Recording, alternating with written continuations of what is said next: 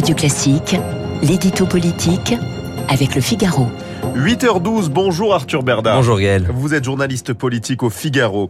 Arthur, vous revenez ce matin sur les difficultés de l'exécutif face à l'épreuve du parlementarisme. Oui, car Bruno Le Maire en a lui-même fait l'aveu lundi soir dans une formule sans doute un peu maladroite. Il a regretté, je cite, des débats interminables avec les oppositions sur le projet de loi de finances rectificatif finalement adopté tard cette nuit. Un texte éminemment important sur lequel le ministre de l'économie n'avait pas l'habitude de se heurter à tant de résistance sur la, sur la précédente législature et pour cause, la physionomie nouvelle de cet hémicycle inédit donne du fil à retordre au gouvernement. Le mot amendement ne rime plus forcément avec celui d'obstruction. Le terme de compromis n'est plus un gros mot et l'Assemblée Playmobil avec ses députés Godillot est un vestige déjà lointain de l'ancien et prétendu nouveau monde. Désormais, la donne est totalement différente et elle oblige l'exécutif à adopter une toute autre approche encore jamais appliquée sous la Ve République. Alors comment cela se traduit? Eh bien par la multiplication de rebondissements et de mesures adoptées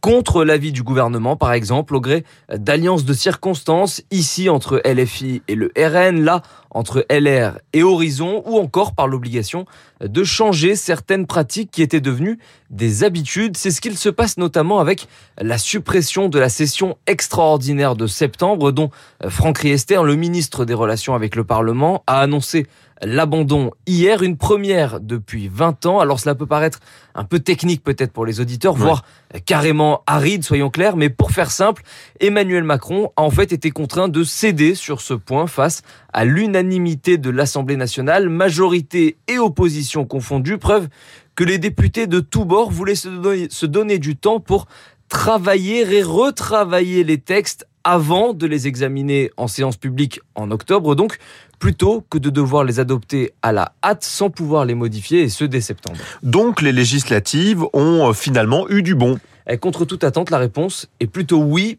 pour l'instant. Les blocages parlementaires que l'on redoutait ne se sont pas produits malgré quelques coups de théâtre. Le troisième tour social que l'on annonçait dans la rue n'a pas eu lieu, même si les tensions du pays demeure. Bref, les institutions fonctionnent à ce jour, mais il y a tout de même quelques points de vigilance à conserver. Le premier, c'est de voir le sort qui sera réservé aux textes les plus crispants, mais néanmoins indispensables, comme les mesures d'économie qui viendront, dont la réforme des retraites, ou les dossiers régaliens qui viendront aussi avec notamment la loi d'orientation et de programmation du ministère de l'Intérieur. Et puis, la seconde vigilance, c'est de s'assurer que la représentation nationale reste vraiment représentative du pays, à la fois dans sa diversité politique, et c'est le cas, mais aussi dans son désir de bonne tenue au sens propre comme au sens figuré, autrement dit, que les insoumises rangent leurs cravates et leurs coups de com' au placard et que les insoumis ne transforment pas l'hémicycle en une salle de spectacle. Tout le monde